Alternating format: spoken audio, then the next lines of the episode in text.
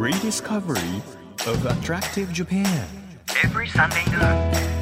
It's an audio free paper. アポロステーション Drive Discovery Press. 9月4日日曜日時刻は12時となりました。東京 FM をキーステーションに全国38局ネットでお届けするアポロステーションドライブディスカバリープレス編集長のホラン千秋です。あの東京を含め東日本かな？はもうなんか残暑が厳しい時期なはずなのにちょっと涼しいなみたいな日も結構出てきて過ごしやすくなってきた日もある今日この頃ですけれども。皆様いかがお過ごしでしょうか？もう夏休み終わりましたという方々は新学期であったりちょっと新生活であったりなんかだるいなって思ってるかもしれませんけれども。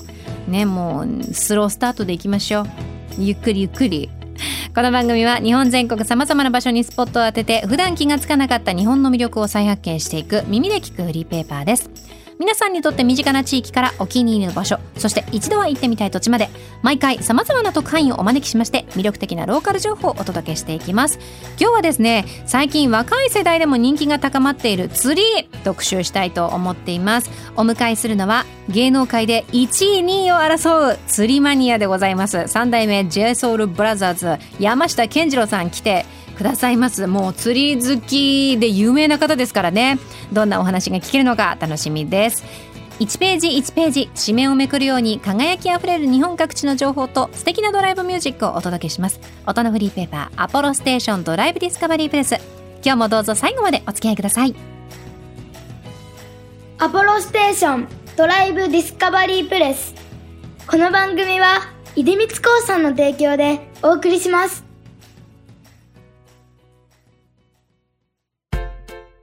耳で聞くフリーペーパーアポロステーションドライブディスカバリープレス。改めまして編集長のホラン千秋です。毎週個性あふれる特派員の方に来ていただきまして魅力あふれる世界をご紹介しているこの番組。今日は釣り特集ということで三代目 JSOULBROTHERS の山下健二郎さんに来ていただいています。よろしくお願いいたします。お願いします。山下です。もう釣り好きといえばという感じですよね、あそうなんですか。いや嬉しいですね。あの以前カウントダウンジャパンに遊びに来ていただいた時も、はい。おそらく釣りのエピソードを披露されてて。どこでも話します でもお好きなんだなっていう、そうですね。うん。まあダンス歴よりも釣り歴の方が長いんで。そうなんですか。はい。もう昔からやってますね、それはこうどなたの影響で、あの僕が小学校3年生ぐらいの時に、はい。あの釣りブームがありまして、うんうん。たくさんのテレビ番組、釣り番組が始まりで漫画にもなったぐらいすごうんうん。い釣りブームがあってでそれでみんな小学校の同級生とはい。みんなで釣り具屋行ってで買って近くの池だったり湖だったり川だったり海だったりいろいろ行って、そこからずっと続いてるって感じですかね。何がそこまでこう釣りをうん。長いこと引きつけるのかな自分をっていうふうに思われます？そうですね。これねいつも考えるんですけど、はい。なんかこう小学校の時って遠足の前日とかすごい楽しくなかったですか？ああもうワクワクして寝られないみたいな、それが毎回あるんですよ。大大人になっても。はいはい、大人になっても釣り行く前に釣り具を準備してる時が一番楽しかったりとか、はい、で帰るまでが遠足みたいな感じじゃないですか、はい。はい家に着くまでがみたいな。そうですよなんねかそんな感覚がずっと何十年と続いてるっていう感じですかね。うん。それはちなみに何を釣るかっていうのを想定して、そうて敵というか、はいその敵。敵を想定して、はいはいはいはい。その装備品を変えるみたいな。そうそうそうそうっていうことなんですか？何が釣れるか分かんない状態だと、何を装備していいか分かんないっていうことなんですか？そうですね。えっと僕はあのルアーフィッシングって言われてるのが好きで、うん。まあ大きくジャンルを分けるとルアーの釣りと餌とかのジャンルと分かれるんですけど僕はルアーフィッシングをこういう中でしてて、はい。まあ、偽物の疑似餌を使って釣る釣りが好きなので、うん。まあ、そのジャンルだったらいろんな魚やりますへね。ー。はい、え疑似餌の時とその、本物のなんていうんですか、生きたあ餌の餌の時と、はい。やっぱり全然違うものなんですか？そうですね、まあ、餌の方が実際超過は確実にいいです。どれぐらい釣れるかっていう、はい、めちゃくちゃうんうん釣れるんですよ、餌っていうのは。やっぱり、はい、魚も餌っていうのは、はい。まあ匂いだったりとか、うん。こう敏感なんですよね、はい。魚は。だから頭がいい生き物なので、やっぱり餌の方が食いつきがいいんですよね。うん。だけどそれをいかに疑似餌で騙すかっていうのがうんうん。やっぱり面白いところで魅力的で、そう素材というか、その何を選ぶかっていうのもあれば、はい。それをどう動かすかみたいなのもあるんですか？そうですそうです。ルアーフィッシングは基本ルアーアクションっていうのがついてきて、うん例えばですけど、はい。まあ、リフトホールっていうのがあって、水の中をこうレンジって言うんですよね。深さのことを、レンジって言ってでそこのことをボトムって言うんですよ。うんうん。で上のことをまあトップって言ったりとか水面のとこ。水面のこと、うんはいはい。でここのどこに魚がいるかっていうのを、まあ、例えば上の方にいたりとかボトムにべったりついてるとか、はい。中層にいるとかなるとその泳ぐ層が変わるんですよね。そのルアーの。うん。例えば中層とかだったらクランクベイトっていうハードルアーをラウンドって言ってこう円を描くように巻いてきたりとか。えそれはそのクランクベイトっていうのは、はい。はい。そのものとしてはどういうものなんですえか、っとですね、まあ、ハードルアーの一種なんですけど、ちょっとこうなんていうんですかねひょうたんみたいな形してるルアーで、こう巻くと勝手に頭がこうブルブルブルってこう揺れながらこうやってで巻き上げるとこう上がってくるっていうルアーなんですけど、まあ、結構初心者の方でも扱いやすいルアーで、でまあただ巻きって言ってこうゆっくり巻くだけでも結構釣れたりとかするんですけうん。どでそのメーカーとかいろんなところが、まあ、スピナーあスピナーベイトじゃないクランクベイト出してるんですけど、まあ、重さだったり潜る角度だったりとか。1メーター潜るやつもあればもっと深い5メーター潜るやつもいたりとかでこう揺れてる時にラトルって言って中にこうカチカチカチカチってこう音が鳴ったりとか。はああとはまああのボディの形だったりとかいろいろねあのあるんですよ。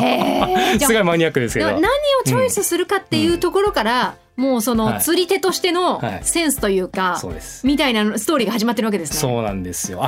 友達はこれ使ってんなとかじゃあ俺はこれしようかなとか。で釣れたらあじゃあそれに変えようとか、うんうんうんそういうの結構あります。そうなんですね。あるんですよ。えちなみにあの、はい山下さんはそのどんな状況でもぴったりな道具が揃えられるように、はいはい。たくさんお家にこうバーってあるんですか、めちゃくちゃ家にあります。はいえー、例えば釣り竿でいうと何本とか竿だとバスバスロッドまあバス釣り専用のロッドなんですけど、うんうん。バスロッドだけでだいたい60本近くはあ,、って で、だい。たい今家に120本ぐらいあるんですよ。で半分はバス釣りで半分は海用。で海は魚種が多いんで例えばタイはタイ。はい。イカはイカでえっと シーバスはシーバス。でこの間めっちゃでっかい魚釣れたんですけどそれはそれよみたいなとか、はい、いろいろあるんですよね。私が家族だったらもうはい。ぶったまげそうですよね、どれぐらい増えるのかしらっていう。そうですねあのなかなか理解されないと思いますけど、はい、でもまあ趣味ってね、はい。本当に自分がこううん夢中になってるものだから、そうなんです別にまあ理解されなくても、はい。理解してくれる仲間と集ればいいわけですからね。はい。そうですへねー。ただやっぱ部屋を圧迫するっていう問題が出てきてるんで。物理的なね。そうそうそうそう。だからだいぶ隅にガーッと追いやってますけどね。はい。そういう、まあ、うん。のをこう集めるのも楽しい部分があるから、そうですね。難しいところあると思うん面ですけど。白いんですよ。えーはい。なんか今、その例えば観光客的な感覚で言うと、はい。はい。例えば千葉とか、うん。こう海で釣ったものをうん。近くのこう定食屋さんだったり、あいいですね。なんかお店でこう調理してくれますみたいなサービスうんうん。結構あるじゃないですか、ありますそういうのは利用されたりとかは？あしますします。はい。あのそういうところ持ってったりとかもするし、うんうん。自分で持って帰ってさばいて食べる時もあるへし、ー。はい。そうですね。海の魚食べれる魚は結構基本的には持って帰ったりとか、うんうん。あと友達にあのあげたりとか、はい。あと知り合いの居酒屋にあげたりとか。い。ろいろしてますね。へえんかここの、そういうことをするんだったらここの海おすすめだよとか、ここ良かったよみたいなのありますか？ね。美味しかった魚は本当にいっぱいあるんですけど、はい。あの東京湾って意外と魚美味しいんですよ。あ。そうなんですか？そこが皆さんびっくりされるところで、うん、東京湾でもあの5キロぐらいのマダイ釣れるんですよ。タイが釣れるんですよ。そうなんですね。そうなんですよ。でタイは非常に美味しいですよね。うん、はい、で東京湾で釣れるタイあとははい。ホウボウっていう魚うんうん。知ってますかね、こういう青いヒレがついてる。あのよくタイを狙ってたらホウボウが釣れるんですけど、うん。ホウボウの方が実はタイよりも美味しいっていう。えそうなんですか？そうなんですよ。皆さんあんまり知らないんですけど。でスーパーとかにあんま並ばないんですよね。ホウボウってあんま売ってないんですけど、うん、確かにあのラベルで方々っていうのを見たこと そうですよね。ないじゃないですか。ねでも釣り人の特権で、はい。ホウボウは食べれたりとか。じゃあちょっとあー、はいじゃあつあタイじゃなかった。残念って思わずに、はい。むしろはい。美味しいんだよっていう、はい。そうです。ホウボウ釣れたらやったーみたいなみんな嬉しいみたいな。結構高級魚なんですよね、うんうんうんで東京湾でも取れるしあとヒラメも釣れるしカレイも釣れるし、はい。あと東京湾で一番有名なのはスズキあのシーバスって言われてるんですけど、まあ、スズキがやっぱり有名ですよね。スズキ美味しいんですよ。白身で淡白で、はい、よく食べます。ああとタチウオだ。タチウオ。はいはいあの長い、はい。タチウオは本当に東京湾めっちゃ釣れます。そうなんですね、はいそうなんですよ。へえなんか、うん。まあ、東京にお住まいの方はね、いはい。なんか近すぎて東京で釣りするって、はい。そんなにこそうねう選択肢として考えたことないかもしれないんですけど、うんうんうん。なんか身近なところで釣れるんだなっていう。そですね。あと本当にいろいろ全国自由に行けるってなったらおすすめなのは五島列島。長崎の、はい、五島列島はもう最高ですね。何がこうさすがだなっていう感じなんですか？やっぱり魚の魚種も量も多いし、うん。取れる数もやっぱり多いですね。美味しいしねやっぱり。はい。全然違いますね。そうなんですね。五島列島をこう転々といろいろ行って釣りするのは結構釣り人の夢だったりとかうんあとヒラマサはいはい。ヒラマサはい。が釣れたりとかね。ヒラマサ30キロクラスとかバンバン釣れます。はい。そうなんえはい。釣れすぎちゃったというか、はい。その自分が消費できる以上にはい。釣れすぎちゃった時で一番釣れた時ってどれぐいらい釣れるものなんですか？そう引きなのかキロなのかわかんないんですけど。とね石垣島ではい。キハダマグロをやったんですよ。はい。でその時船出して、うんうん。沖に出て1時間ぐらいしたところに出て、はい。であのパヤオって言ってあの浮き魚礁えっと海水300メーターぐらいのロープをブワーって引っ張ってで下に重しがドーンって乗ってるんですよ。はいで上にでっかい浮きが浮いてるんですよね。でそれパヤオって言うんですけどそのパヤオの周りに貝がつくんですよね。はいでそれを食べに微生物が寄ってきて、うんその微生物は小魚を食べるんですよ。はいで小魚が中くらいの魚を食べに中くらいの魚が食べに来るんですよね。はいはいでその中くらいの魚がマグロが食いに来るんですよ。今度。もう食食物物連連鎖鎖ですねすごい。それが面白いんですよね。うん。でそこにこうパヤオにぐるっぐるぐるぐるこう木肌が回ってるんですよ。うんうんうん。でそこで一回もうボッコボコに釣れて、ボコボコにつけはい。てもう人たらしに1本みたいな感じでだいたい1人30本ぐらい釣れたかな木肌で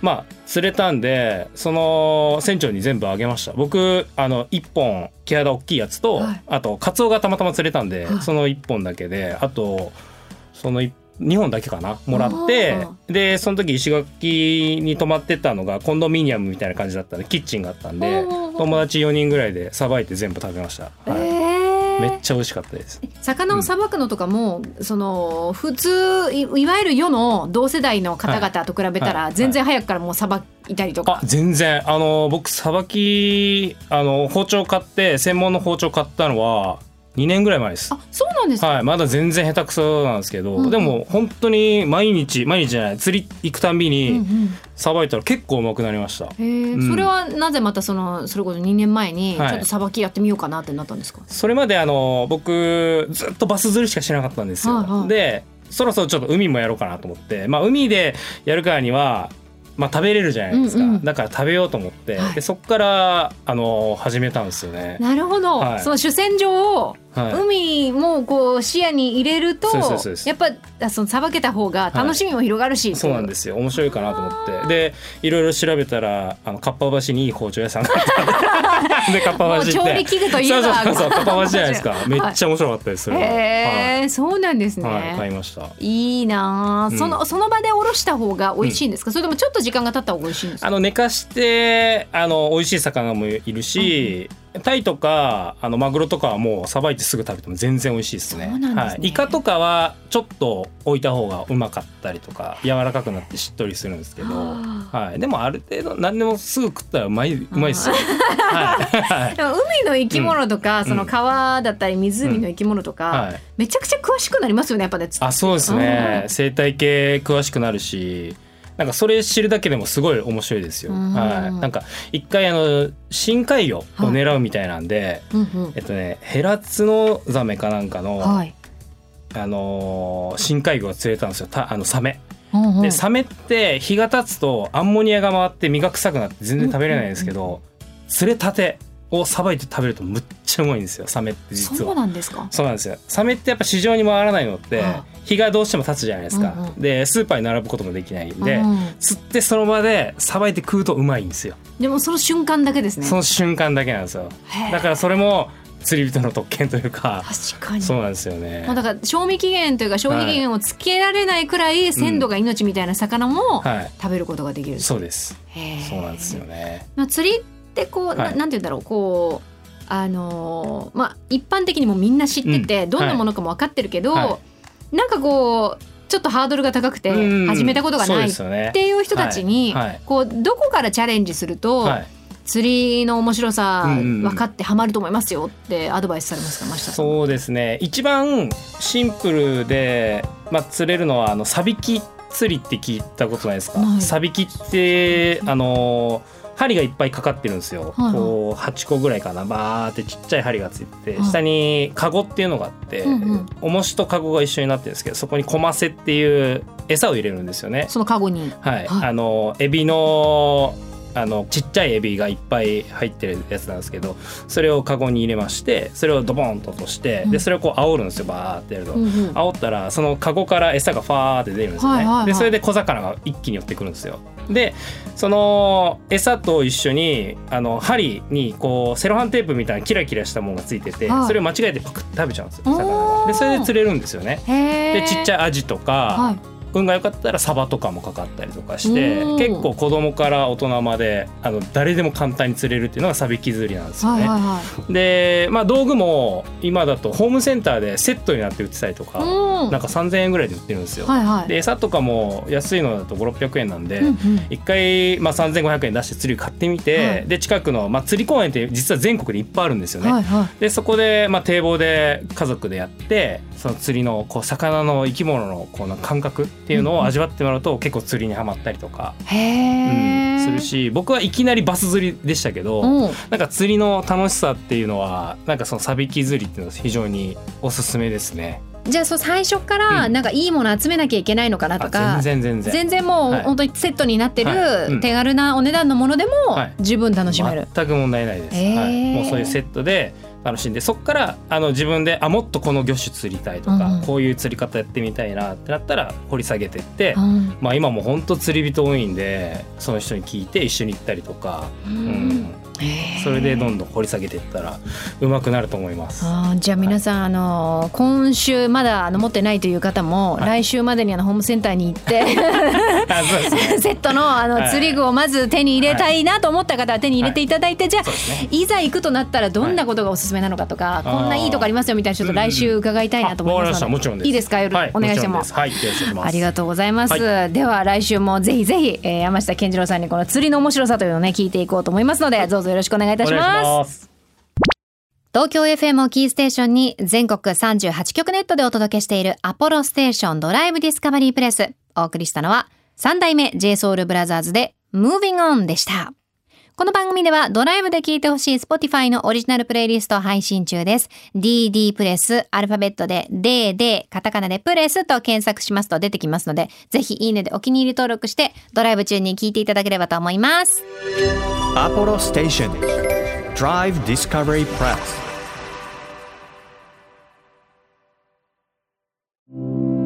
地域社会を支えるライフパートナーアポロステーションのスタッフがお客様に送るメッセージリレー。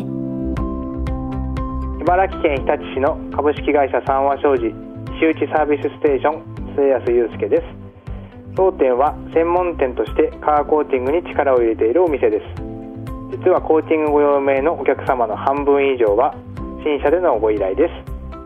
新車でもしっかりと磨いてからコーティングをかけることで輝きやツヤが段違いに良くなりますので綺麗な状態を維持するためにもぜひ当店のコーティングをご利用ください。もちろん新車ではないお車にも効果的です。見た目が新車のように綺麗になるだけでなく汚れにくくなり洗車の後の水気も本当に拭き取りやすくなります。アポロステーションセルフ石打サービスステーションぜひご来店お待ちしております。あなたの移動を支えるステーションアポロステーション。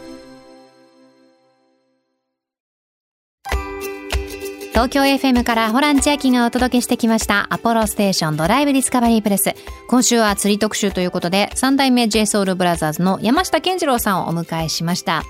釣りってね本当にまあ昔からあってこうやってる方も多いと思うんですけれどもただ釣ればいいってもんじゃなくてこう釣り具だったりルールであったりその場所その場所で何を使うかっていうのをねあの違うということであの調べたり釣り具を選ぶ楽しさみたいなものをこうちょっと山下さんに教わったかななんていう感じがしました。あとは東京湾でね結構美味しい魚釣れますよということでしたので東京近郊にお住まいの方は東京湾にも、えー行ってみるのもありかもしれません。アポロステーションドライブディスカバリープレスこの番組では毎月テーマを設けてメッセージや写真を募集中です。今月のテーマはおすすめドライブルートになっています。秋のドライブにおすすめの道絶景の景色が見える、えー楽しめるルートなどおすすめあったら教えてください。情報をくださった方の中から毎月3名様に番組セレクトのとっておきプレゼントを差し上げています。今月はなんと今日から今回から変わるんじゃない？え月が変わりましたので高級ジャムセットお届けします。6種類を詰め合わせているということで沖縄県で収穫された果物から作られた手作りジャムセットで例えばマンゴーとか秋みかんとかこれがもう6種類入って手元に届くかもしれないということで3名様にプレゼントいたします。欲しいという方はメッセージを添えて番組ホームページからご応募ください。あとあの番組のステッカーも毎月月替わりですので変わりますよ。注目のイラストレーターさんに手掛けていただいているということで今月は多くのファッションブランドや広告ビジュアルを手掛けるイラストレーター中木パンツさんのデザインです。こちらも欲しいという方はメッセージとともにご応募ください。日本全国様々な場所にスポット当てて日本の魅力を再発見していく耳で聞くフリーペーパーアポロステーションドライブディスカバリープレス来週も釣り三昧だと思います楽しみにしていてくださいお相手は編集長のホラン千秋でしたバイバーイアポロステーションドライブディスカバリープレスこの番組は出光興産の提供でお送りしました